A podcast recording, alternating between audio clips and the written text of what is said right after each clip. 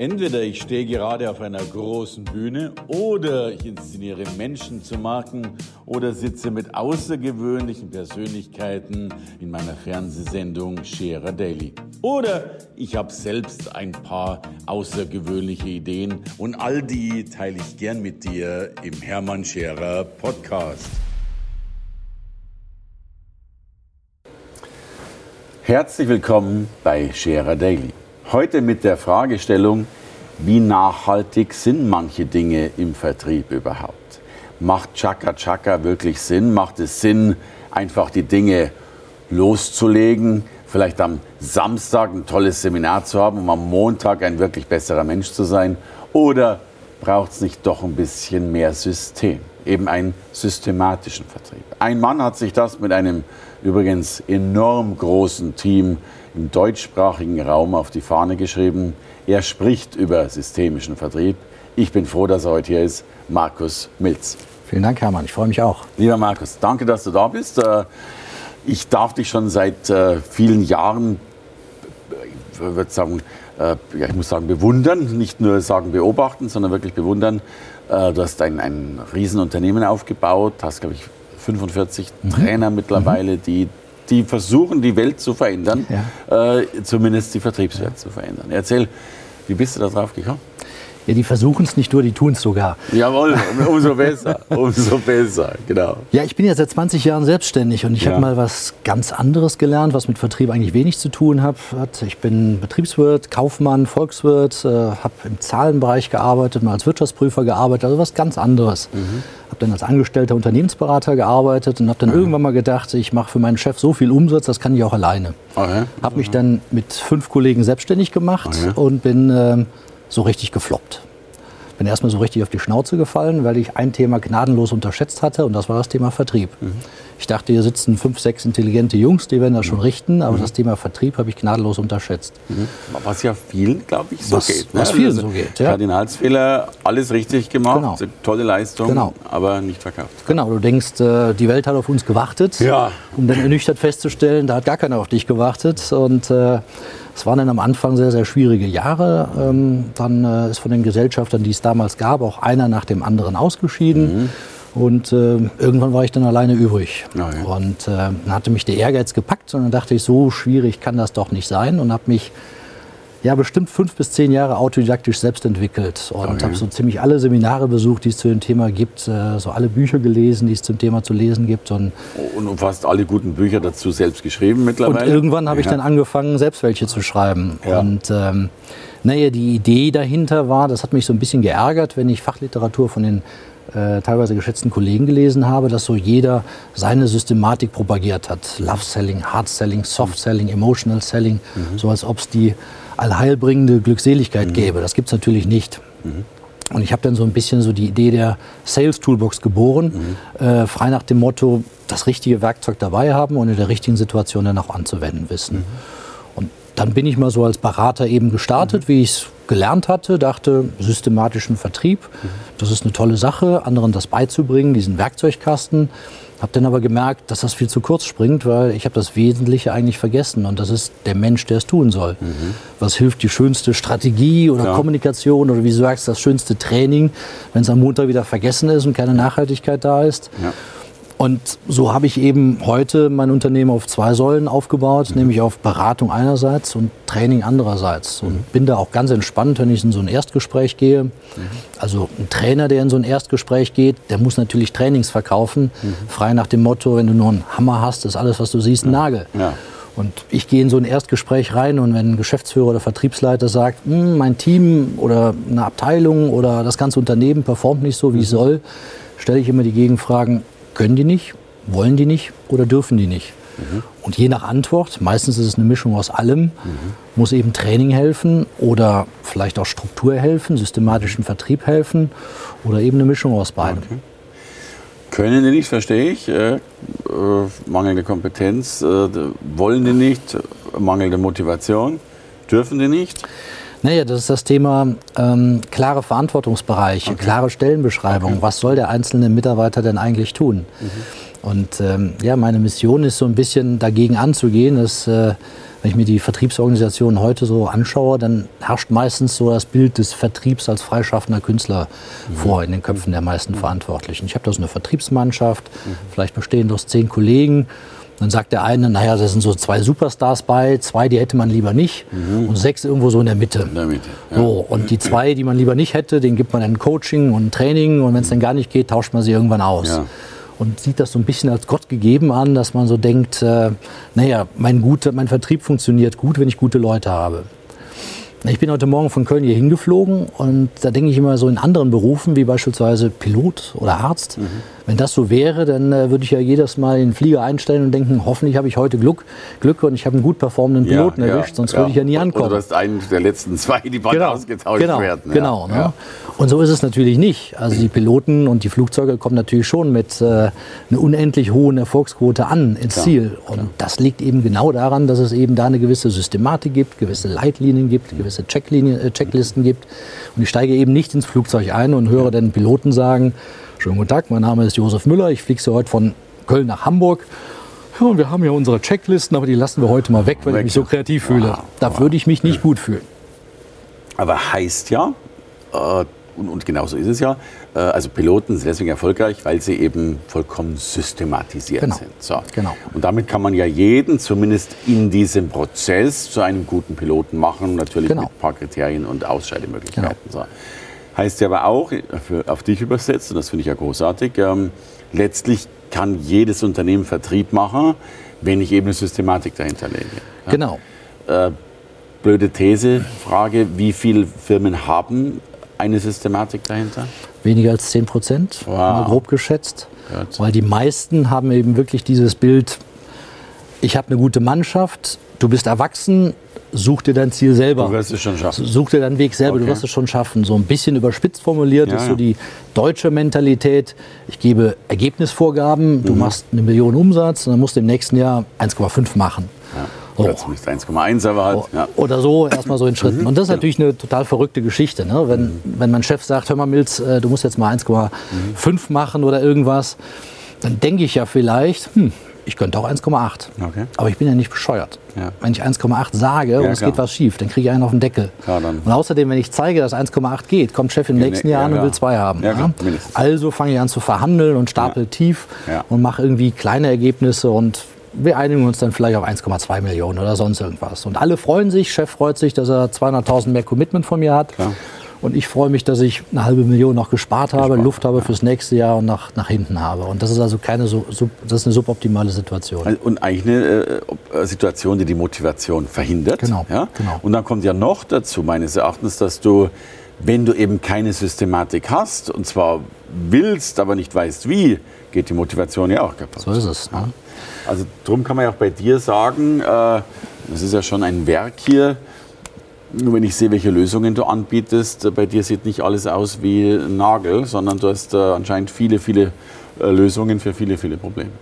Das ist genau diese Idee dieses Werkzeugkastens, also ähm, Berufe, die, wo man gelernt hat, dass Fehler eine gewisse dramatische Konsequenz haben, dass vielleicht Menschenleben auf dem Spiel stehen. Ja. Wie gesagt, der Pilot oder vielleicht auch ein Chirurg, der dich operiert, der hat eine systematische Ausbildung. Vor allen Dingen hat der einen Prozess das bedarf es natürlich auch, dass erstmal dieser Prozess, wie denn mhm. bestmögliches Operieren, bestmögliches Fliegen mhm. oder bestmögliches Verkaufen denn überhaupt geht. Mhm. Und wie gesagt, das ist heute überhaupt gar nicht weit verbreitet, dass es sowas wie bestmögliches Verkaufen geht, mhm. äh, gibt. Also es gibt keinen Prozess. Es gibt eben gute, mittlere und schlechte Mitarbeiter in den Gedanken der meisten Vertriebsabteilungen und damit bin ich auf Gedeih und Verderb von meinen Leuten abhängig und nicht von einem definierten Prozess. Und es bedarf eben beides, einen guten Prozess ja, ja. und jemand, der den auch beherrscht.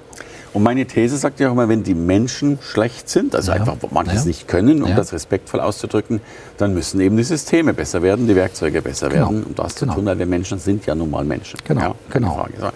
Jetzt sagst du, lebensbedrohliche Situation, Pilot und Co., gibt es einen guten Prozess. Letztlich ist ja Verkauf auch lebensbedrohend, äh, zumindest lebensbedrohend ja. fürs Unternehmen. Ja. Und wenn ich an deine Einstiegsgeschichte denke, und das ist auch meine These, dass ja, glaube ich, 80 Prozent der Pleiten zu verhindern ja. wären, ja. äh, würden die Menschen besser verkaufen. So ist das, ja, ja, genau.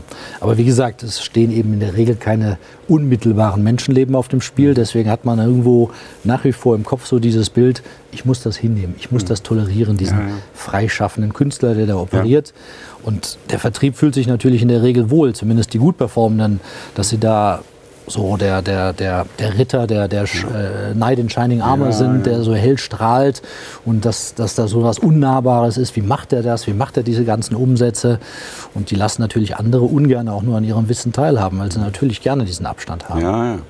Und letztlich geht es ja fast doch um Menschenleben, weil dann natürlich zumindest Arbeitsleben vielleicht gekündigt ja. werden oder nicht so performen. Ja, ja. Also macht es natürlich Sinn. Genau. Ja, und da gibt es eben ganz äh, zwei verschiedene Welten. Wie gesagt, äh, in Deutschland herrscht so ein bisschen das, ich gebe dein Ziel vor, such mhm. dir deinen Weg selber. Mhm. Ein bisschen überspitzt formuliert oder, oder provokativ gesagt, in Amerika oder im angelsächsischen Bereich, da kriegst du eine Checkliste und dir mhm. sagt man so, jetzt hör auf zu denken und arbeite diese Checkliste mhm. ab. Das ist im Prinzip der Prozess oder der Weg. Beide Extreme sind nicht optimal, aber eine Mischung aus beidem ist genau das, was wir propagieren, mhm. zu sagen, schau erstmal, dass du einen guten Prozess hast oder eine gewisse Systematik hast und dann trainiere die Leute auf diese Systematik. Mhm. Mhm. Und da machen Sie sich ja viel zu wenig Gedanken, wie so ein System aussehen könnte. Genau, ne? also richtig. Diese Checkliste. Genau, das, ähm, also wir haben ganz oft Anfragen, dann äh, ruft mal einer an und sagt, ich glaube, du musst unserer Mannschaft mal ein bisschen in den Vertrieb trainieren. Und dann stelle ich die Gegenfrage und dann kommt schon nichts mehr von der anderen Seite. Mache ich gerne. In was genau denn? Mhm. In Bedarfsanalyse, in Vorbereitung, mhm. in Commitment, Sack zumachen, in Verhandlungen, Preisverhandlungen mhm. oder in welche der 17 oder wie vielen Disziplinen auch äh, mhm. soll es denn eigentlich sein? Und im Grunde genommen ist da ja dann erstmal der Pack an. Wenn ich jetzt mal so sage, den Piloten wieder, ja, kannst ja. du nicht gut starten, mhm. kannst du nicht gut fliegen oder kannst du nicht gut landen oder mhm. kannst du in Extremsituationen nicht gut umgehen. Das heißt, auf jede Situation muss ich entsprechend trainiert sein. Ja. Oder liegt es am Flugzeug? Oder liegt es am Flugzeug, oder, oder im genau. Sinne dessen auch an der, an der, an der diese, ich glaube, du machst die schöne Verbindung zwischen Pilot und Flugzeug, genau. sprich die Checkliste, die ja wiederum hilft, genau.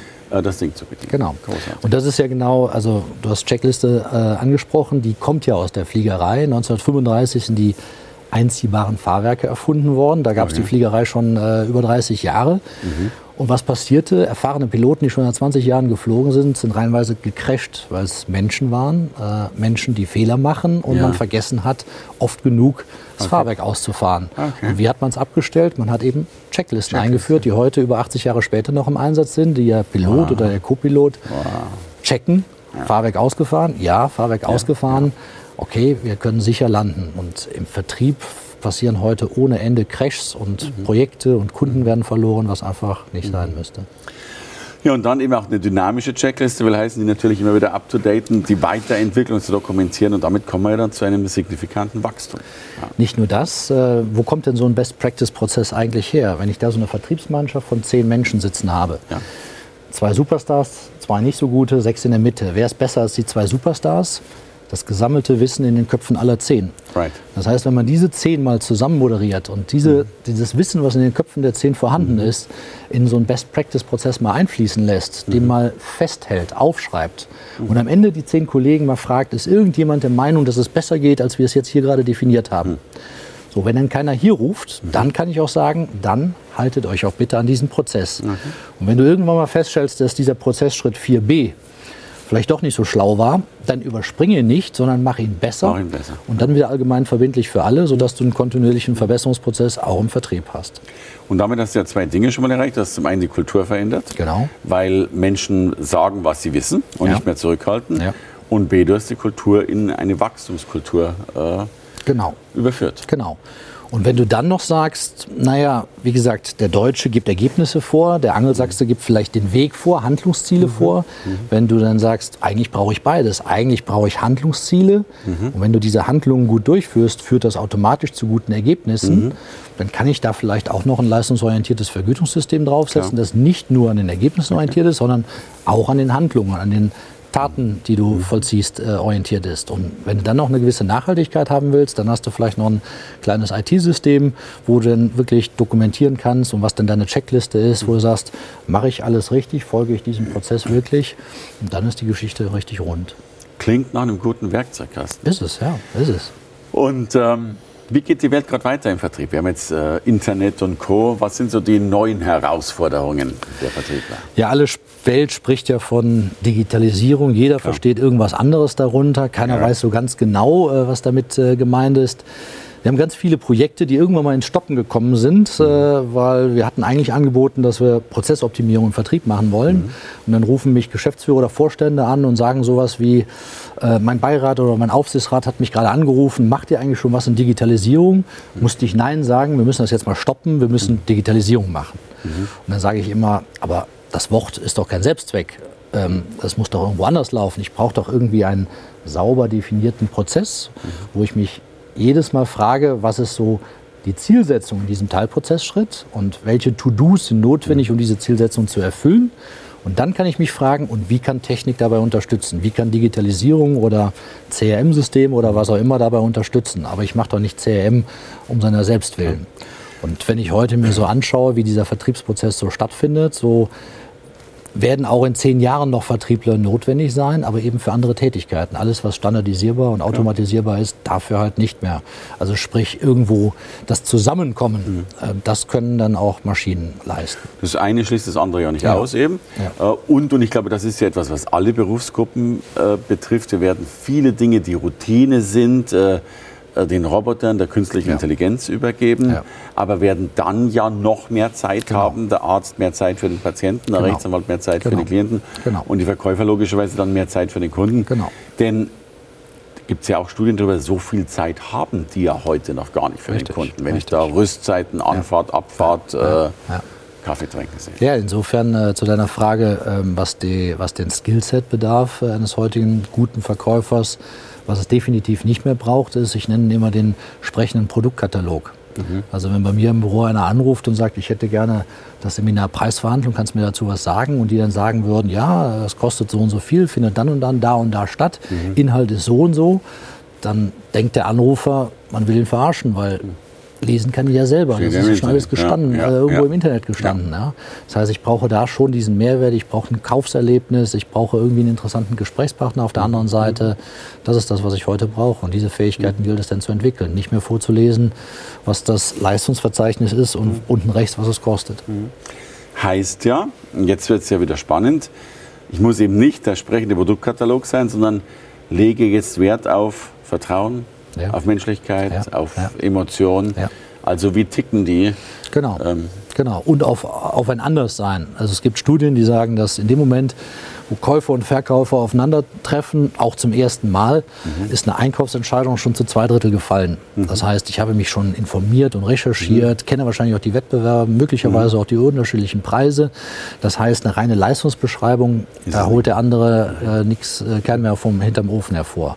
Das heißt, ich brauche dann irgendwie einen spannenden Gesprächspartner, ich brauche dieses Vertrauen, diese Sicherheit, mhm. ich brauche vielleicht den Challenger, den Herausforderer an der mhm. Stelle, der mich auch ein bisschen provoziert, fordert, challenged an der Stelle das ist das, was es braucht. Mhm. Und wahrscheinlich auch die Schnelligkeit. Und die Schnelligkeit, also ich, glaub, genau. Ich merke immer mehr, die einen rufen so zwei Wochen später an, dann ist die Kaufentscheidung von, ja. du sagst gerade zwei Drittel gefällt, dann ist ja. sie, glaube ich, schon wieder zu 90 Prozent ja. entfällt. Ähm, dagegen rufst du innerhalb von zehn Minuten an, äh, geht es ja von 60 Prozent wahrscheinlich auf 90 Prozent. genau. Und vielleicht in dem Zusammenhang noch so ganz spannend, ich finde, was heute absolut zusammenwächst, ist der Personalbereich und der Vertriebsbereich. Mhm. Wir haben jetzt ganz viele Vertriebsschulungen, die wir im Personalbereich durchführen, weil letzten Endes ist Mitarbeiterrekrutierung nichts anderes als Kundenakquise. Auch da geht es um Schnelligkeit mhm. und im Prinzip die Denkweise und das Vorgehen ist exakt die gleiche. Egal, ob ich Mitarbeiter einstellen möchte und Employer Branding betreibe mhm. oder ob ich Kunden akquirieren möchte. Es ist exakt das gleiche Prinzip. Also von daher Personalabteilungen und Vertriebsabteilungen wachsen in Teilen zusammen, was zumindest die Vorgehensweise angeht weil ich ja logischerweise auch da mein Produkt, meine Firma und so genau, weiter genau. verkaufen kann. Genau so ist das, richtig. Ja. Ich darf zusammenfassen, und das finde ich so schön, äh, weil du für mich eine Lanze brichst, die ich so wichtig finde, eben Systeme zu entwickeln, Checkliste zu entwickeln. Mein Vater hat immer schon zu mir gesagt, wenn du in Urlaub fährst, musst du eine Checkliste haben, was du alles mitnimmst, ja. sonst geht der Urlaub in die Hosen. Ja. Äh, und ich habe mir tatsächlich schon sehr, sehr früh angefangen, die Dinge zu systematisieren. Ja, ja. Ich habe es in klein getan, du im Großen für die deutschsprachige oder osteuropäische Wirtschaft. Ja. Danke für dieses großartige Gespräch. Ich danke dir, Hermann. Für deinen systemischen Erfolg, den du so häufig generierst. Danke dir, hat Spaß gemacht. Danke, Markus. Alles klar. Danke fürs Reinhören in den Podcast. Wenn du mehr von mir wissen willst, komm zu meiner Veranstaltung Hermann Scherer Live. Infos und Sonderkonditionen für dich als Podcast-Hörerin oder Hörer findest du unter www.hermannscherer.com/bonus. Bis bald im nächsten Podcast.